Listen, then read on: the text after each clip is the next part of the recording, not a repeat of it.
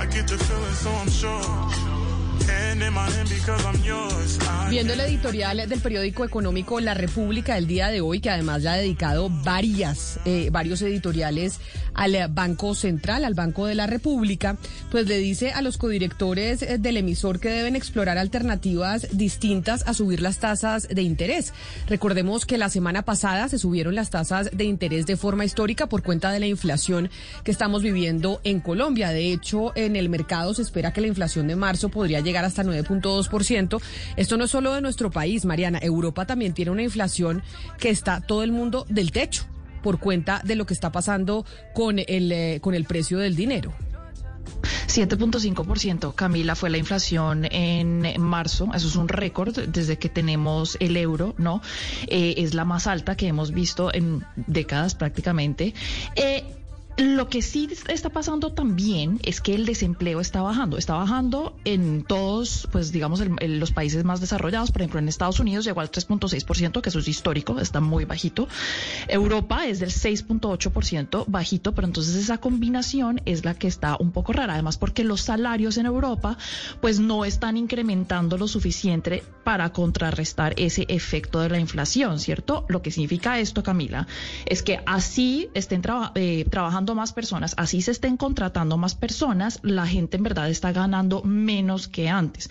Por ejemplo, hay un informe que dice que por hora, en términos reales, ojo, esto no es nominal, el salario de un europeo, europeo promedio por hora ha, bajado un 3% en comparación a antes de la pandemia, ¿no? Entonces la inflación en Europa llega a unos niveles muy altos, esto es jalonado por el precio del gas, que, ojo a esto, Camila, ha subido un 44.7 desde marzo del año pasado. Esto es, eh, en verdad, el, salto que vimos de la inflación fue desde hace seis semanas, desde que empezó eh, la invasión a Rusia. Este, el, el precio, perdón, del gas que ha subido tanto, eso se ha incrementado más que todo todo durante el mes de marzo. Pero la inflación subiendo en el mundo entero, los bancos centrales subiendo las tasas de interés. De hecho, se espera que la Reserva Federal la próxima semana suba nuevamente las tasas. Pero, Sebastián, hoy el dólar ha bajado de manera importante, ¿no? Hemos tenido un eh, dólar que ha bajado 70 pesos y uno pensaría que puede ser por cuenta de la subida de las tasas de interés por parte del Banco de la República o por qué. Pues eh, el dólar hace nueve meses no está en estos niveles, Camila, y estuvo a punto de romper la barrera de los 1.700 pesos.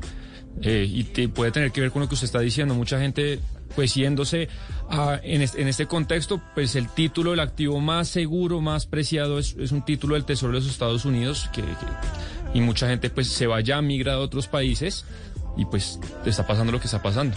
Sabe que estuve averiguando sobre el precio del dólar en las casas de cambio y sobre el precio del dólar en los bancos, porque usted a veces hay mucha gente que dice, bueno, tal vez eh, si el dólar está bajando, entonces le apuesto a comprar eh, dólares. Y sabe que me dijeron eh, en las casas de cambio que el dólar no está tan bajito en las casas de cambio, el dólar está alto en las casas de cambio y me daban una explicación y es que hay escasez de dólares en efectivo, es decir, en papel moneda, por cuenta de las criptomonedas.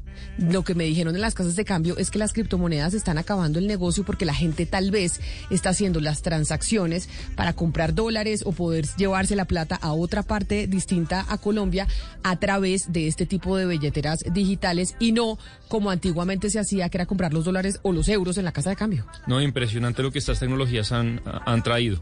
Y además, acá, acuérdese que acá la Super intentó hacer una regulación que sería bueno preguntarles en qué va. Pues es que, de hecho, a propósito de la regulación, entiendo, eh, Hugo Mario Palomar, que hay un senador de cambio radical que está pensando en ya presentar un proyecto de ley para regular las criptomonedas. Sí, eh, Camila, hace cuatro años lo hizo Abraham Jiménez y ahora anuncia que va a volver a presentar el proyecto de ley para regular los criptoactivos o, o la ley de criptomonedas que le llaman también. Dice que hay un ambiente favorable a nivel internacional y que por eso va a proponer para que en Colombia también se regule ese tipo de, de actividad eh, digital comercial. Pues es que en muchas partes del mundo se está hablando de, hablando de regular los criptoactivos. A mí, me, a mí me llamó la atención lo que me decían hoy desde las casas de cambio y es cómo estos sistemas están pues matando el negocio de las casas de cambio. La gente antes compraba los dólares en esas en esos sitios y ahora están utilizando estas billeteras para sacar eh, la plata. Carlos Abraham Jiménez, como usted nos decía, Hugo Mario, senador por Cambio Radical, está con nosotros en la línea. Senador Jiménez, bienvenido, gracias por acompañarnos. Muy buenos días, Camila, a toda la audiencia, a Hugo Mario. Muy buenos días. Senador, ¿de qué se trata o cuál es eh, el proyecto que usted presenta en el Congreso de la República para regular las criptomonedas? Mire, hoy hay un vacío legal con lo que viene sucediendo con los criptoactivos. Se reconoce que se viene haciendo un tema de lavado de activos, un tema de pirámides con los criptoactivos, pero también hay una economía a nivel mundial que es clara. Hoy hay países como El Salvador que ha colocado en su economía los criptoactivos, países como Brasil, como México, que han venido buscando la forma de regular, y Colombia no puede buscar el camino de solo castigar a las personas que hagan movimientos con criptoactivos. Hoy la DIAN ha sacado una resolución donde movimientos por encima de 150 dólares van a tener una supervisión estricta, pero no se le da un camino a las personas de criptoactivos para irlo vinculando a la economía nacional. Esto ya es algo que le está llegando al concurso internacional y Colombia no se puede quedar atrás en ello y necesitamos que el Congreso de la República le meta mano. Hace cuatro años yo había radicado esta misma ley, había dicho que tenían que pagar impuestos, que cualquier regulación que tengan los criptoactivos claramente tiene un tema de impuestos, de colocar unos mínimos de legalidad, porque vuelvo y repito, en Colombia se nos está presentando este vehículo para hacer la de activos y esa zona gris son las que hay que eliminar en estas regulaciones. Pero yo quisiera saber entonces cuando hablamos de impuestos a partir de qué monto, porque por ejemplo el proyecto que está en este momento en el Senado de los Estados Unidos y en la Cámara de Representantes habla primero de una declaración que tendrán que hacer cada uno de los de los usuarios del Bitcoin cuando compren al menos 10 mil dólares en criptomonedas. E incluso hablan de un 20% de pago de impuestos al final de cada año si son personas que transan con más de 50 mil dólares eh, al mes. La pregunta es Quisiera saber ustedes en qué monto empiezan a pedirle impuestos a los ciudadanos o quieren pedirle impuestos a los ciudadanos. yo, yo había sido más agresivo, yo había dicho que el 5% de todas las transacciones. Eso es lo que había dicho hace cuatro años. Entendí que era muy agresivo para regular esto, que iba a ser mucho más fuerte que lo que es hoy el 4 por mil. Eh, Hoy estamos estructurándolo. Hay que decir que este proyecto se tiene que erradicar el 20 de julio. Antes del 20 de julio no se puede erradicar, porque si lo erradicamos tiene que ser debatido por el actual Congreso de la República que está saliendo. Eso es decir, que no va a tener vida jurídica, se tiene que erradicar desde, después del 20 de julio, para que con los nuevos congresistas electos el pasado mes de marzo pues con ellos se arranquen estas discusiones. Nosotros lo que hemos hecho, la invitación a todos los interesados en esta materia, que son muchísimos, los que nos han empezado a mandar la información, que construyamos juntos este proyecto para que sea algo que le sirva al país, pero sobre todo lo que a mí me viene preocupando, el boquete de lavado de activos que se nos presenta hoy en Colombia. Congresista, pero precisamente, señor Jiménez, en un país donde claramente hay un problema en el seguimiento de las economías ilegales, pues usted nos ha estado dando como pequeñas puntaditas, pero ¿qué tendría que cambiar según su proyecto para que se regulen las criptomonedas? O sea, ¿a qué instituciones tocaría pertinentemente y, y cómo sería ese cambio? ¿Cómo sería esa transición? No, la superfinanciera, que tiene que hacer un registro, la gente tiene que decir quién está transando con cripto a nivel internacional, hacer público. Hoy, ¿qué es lo que se presta con estas, con los criptoactivos? La, no, no decir, no poner la identidad de la persona que transa. Quienes vienen haciendo esto de forma legal, quienes quieren pagar, han dicho que eso no les genera ninguna preocupación. Así como en Estados Unidos vienen hablando, bueno, que escucha ahora, de los 10 mil dólares y que la gente se registrara, eso es lo que buscar en Colombia. Eso es algo que estamos estructurando con el proyecto que no pudimos sacar eh, en, la en esta legislación que está terminando, lo queremos pulir aún más y ese es el llamado que estamos haciendo a todos los interesados. Que en esos tres meses se construya con el concurso de las entidades nacionales para que Colombia tenga una regulación eh, adecuada eh, respecto a los criptoactivos y que no se siga satanizando a las personas de bien. Mire, hoy encuentra que mucho joven quieren hacer programación y que están metidos en el cuento de la programación y sus programas no los venden a Colombia, los venden en el extranjero. El problema de eso es que se los pagan en cripto. Hoy no tienen cómo monetizar los recursos que están recibiendo afuera porque también están siendo satanizados y cree que también están haciendo lavado de activos, que es la visión que tienen muchos funcionarios de la superfinanciera y de la DIAN.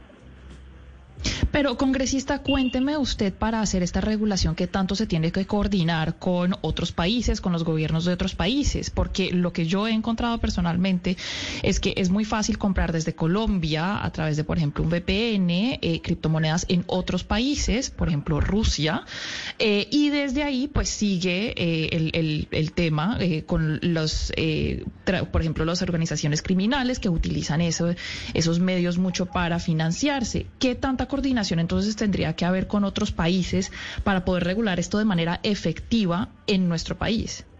O sea, más que los otros países es como lo vamos a hacer con la superintendencia financiera, con la DIAN y con la propia con la propia fiscalía para evitar ese tema de lavado.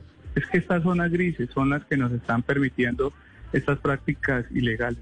Cuando usted a la gente le coloca claridad en cómo se puede transar, cómo debe pagar, a dónde tienen que registrar, nos permite colocar públicamente esto y le da tranquilidad al mercado. Más que un tema como el de las drogas, que sí tiene que ser con los demás países, el tema de los criptoactivos, hemos visto ya cómo Rusia, como Ucrania en plena guerra, ambos sacaron una regulación para que sus ciudadanos pudieran mover los recursos a través del sistema de los criptos y salvar los recursos que ellos tuvieran y no quedar congelados como sucedió en la guerra. Claro, Colombia lo viene haciendo, pero lo viene haciendo mal y lo viene haciendo para economía subterránea en un sector, pero también hay una economía real de los jóvenes en Colombia que quieren y que sus ingresos vienen por ese sector. Claro, senador, pero más que regular, a mí me suena más que están buscando desincentivar, porque un impuesto de incluso el 2% por transacciones, eso es confiscatorio, imagínese. A los bancos, a, los bancos, no, pero senador, a los, pero es que usted dijo, déjeme terminar la pregunta, incluso eh, eh, lo que se les cobra a los bancos es el 0.04%, pero la, la, pregunta concreta que le iba a hacer es, claro, ustedes quieren que ahora el Estado le cobre impuestos a los tenedores de, de ese tipo de activos, pero el Estado no permite como medio de cambio, no lo, no lo acepta como pago de impuestos, no lo acepta como, eh, como de, transacción. Entonces me parece un poco incoherente que se le quiera cobrar impuestos al que tiene activos, pero esa, persona no puede usar en Colombia ni puede pagarle impuestos al Estado con eso. Por eso te digo, esa fue la ley que redicamos el 20 de julio de 2018. Ya han transcurrido tres años y medio. Este 20 de julio del año 2022, cuatro años después, vamos a radicarlo. Ya, ¿qué es lo, lo bueno de esto? Que ya un país vecino grande, que su economía es vigorosa, como es Brasil, ya tiene una regulación. Un país muy cercano, que es Salvador, tiene regulación y ya aplicó estos activos en cripto. Hoy el Tesoro de los Estados Unidos abre esta puerta. Yo lo que estoy invitando a mis compañeros del Congreso es que construyamos esto. Hoy nos faltan muchos detalles de esta ley. Estamos en plena construcción porque no la puedo radicar yo, la tengo que radicar hasta el 20 de julio, que es la nueva legislación. Ese día sí les puedo hablar de tarifas, cifras y cómo. Pero la filosofía de que las personas se tienen que regular, de que esa es una puerta que le puede servir al crecimiento económico de los colombianos, la vamos a abrir, pero tienen que ser conscientes que de una u otra forma hay que pagar impuestos. No de la forma como lo hemos puesto hace cuatro años, pero sí haber un poquito de impuestos que pagar. Todo la economía debe estar sustentada y esos son de los agujeros que tenemos en materia económica los colombianos. Eh, ¿Esta ley dejaría abierta, senador Jiménez, la posibilidad para que Colombia tenga su propia criptomoneda? ¿O, eso no se contempla? Es que las criptos, que la confianza en lo que haya en el mercado, que es lo que sucede con el petro, eh, el petro o esa moneda virtual que tiene Venezuela. La gente lo podría comprar, pero la gente no le cree. Hoy la gente por eso está en Ethereum, están en en el propio la criptomoneda. Todo depende de la confianza que el público tenga con estas monedas. Se prestaría para eso. Lo que necesitamos es irnos regulando. Claramente vienen los temas de cripto que vienen hablando ya en Facebook, vienen hablando a otras plataformas internacionales de sus propias criptos. Y Colombia, lo que hemos venido diciendo, la, la pregunta que nos hizo eh, el anterior eh, joven de la mesa fue muy buena. Nosotros no podemos estar hablando de impuestos si hoy tenemos restringido ese movimiento en Colombia. Abrámosle la puerta, vamos colocando las bases y que esas bases le permitan a la gente tener una tranquilidad y no lo que está sucediendo hoy, que muchas personas están usando las criptos para lavar plata o para usarla en pirámides. Esas son las cosas que hay que acabar y por eso hay que reglamentar. Pues estaremos pendientes entonces si usted nos dice que este es el proyecto que, que, se va a radicar en la próxima legislatura cuando arranque el nuevo Congreso el próximo 20 de julio, para que no se le muera en este eh, semestre que ya es el último que le queda al Congreso actual. Senador Carlos Abraham Jiménez, mil gracias por estar con nosotros y le haremos seguimiento a su proyecto porque sin duda alguna Claro que sí. esto es eh, importante lo que pues lo que se puede hacer en términos de regulación creen muchos frente a las criptomonedas. Mil gracias. A usted, Camila, a toda la mesa de trabajo, siempre estamos dispuestos a la construcción. Estos debates son los que nos permiten tener todos los puntos de vista y al final son los que permiten que Colombia tenga mejores leyes.